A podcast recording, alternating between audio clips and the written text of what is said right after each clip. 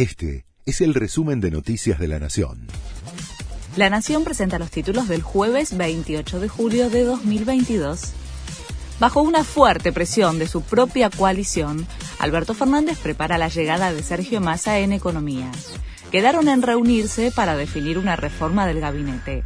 Los gobernadores del PJ le reclamaron ayer al presidente medidas y cambios urgentes, pero le pidieron que Juan Mansur siguiera como jefe de gabinete.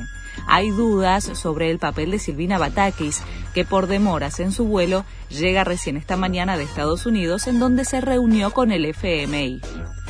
Los movimientos sociales vuelven hoy a la calle.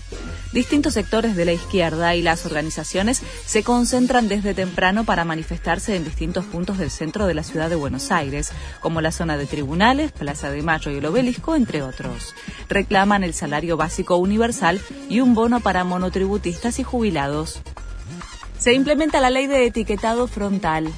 Los envases de alimentos y bebidas de grandes cadenas alimenticias advertirán el contenido de azúcares, grasas y calorías desde el 20 de agosto. Las empresas pequeñas o medianas tienen un plazo mayor de tiempo para incorporar el etiquetado, que se extiende hasta el 20 de febrero del próximo año. Corea del Norte afirmó que está preparada para luchar contra Estados Unidos. El presidente norcoreano Kim Jong-un avisó que su país está preparado para movilizar completa y rápidamente su fuerza nuclear disuasoria en caso de un eventual choque militar con el gobierno de Joe Biden.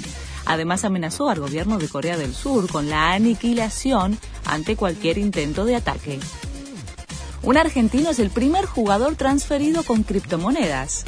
Giuliano Galopo, un futbolista surgido en Banfield, fue fichado por San Pablo de Brasil. La transacción se realizó en la plataforma Bitso utilizando criptomonedas como medio de pago por el equivalente a 6 millones de dólares. Este fue el resumen de Noticias de la Nación.